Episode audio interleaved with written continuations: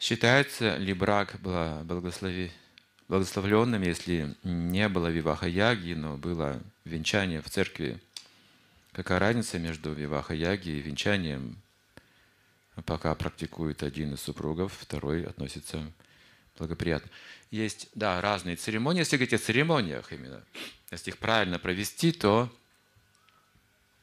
этот брак, виваха, он гарантирует, если правильно проведен, с должным настроением, в должном сознании, э, квалификации, он гарантирует, что вы не разлучитесь никогда.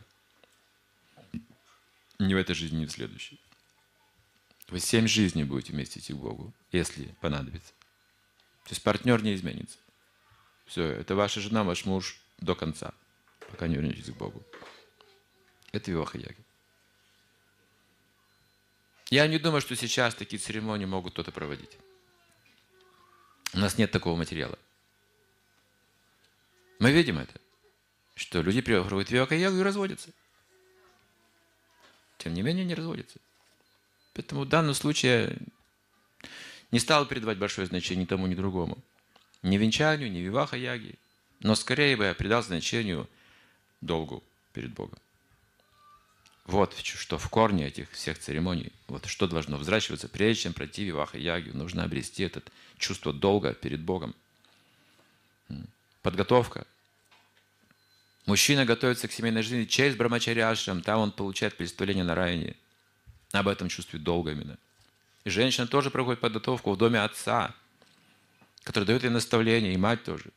Что это означает быть женой и матерью? Что это означает на самом деле? Сейчас, может быть, такой подготовки нет, мы с пылу жару, и сразу вивахаягия. И...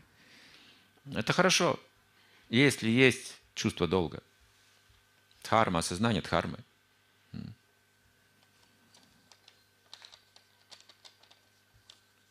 Мы прошли с женой в Ахаяги уже, когда у нас была дочь.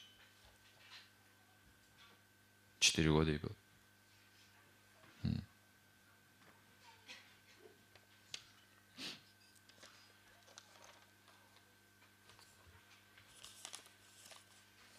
А также слышали недавно из лекции Шилапрупада, что в Ахаяге проходит только инициированные преданные, он хотел. Чтобы не просто устраивали какие-то празднества, а чтобы было посвящение. Сейчас в Исконе всякое можно видеть, но вот желание Прабхупады было такое.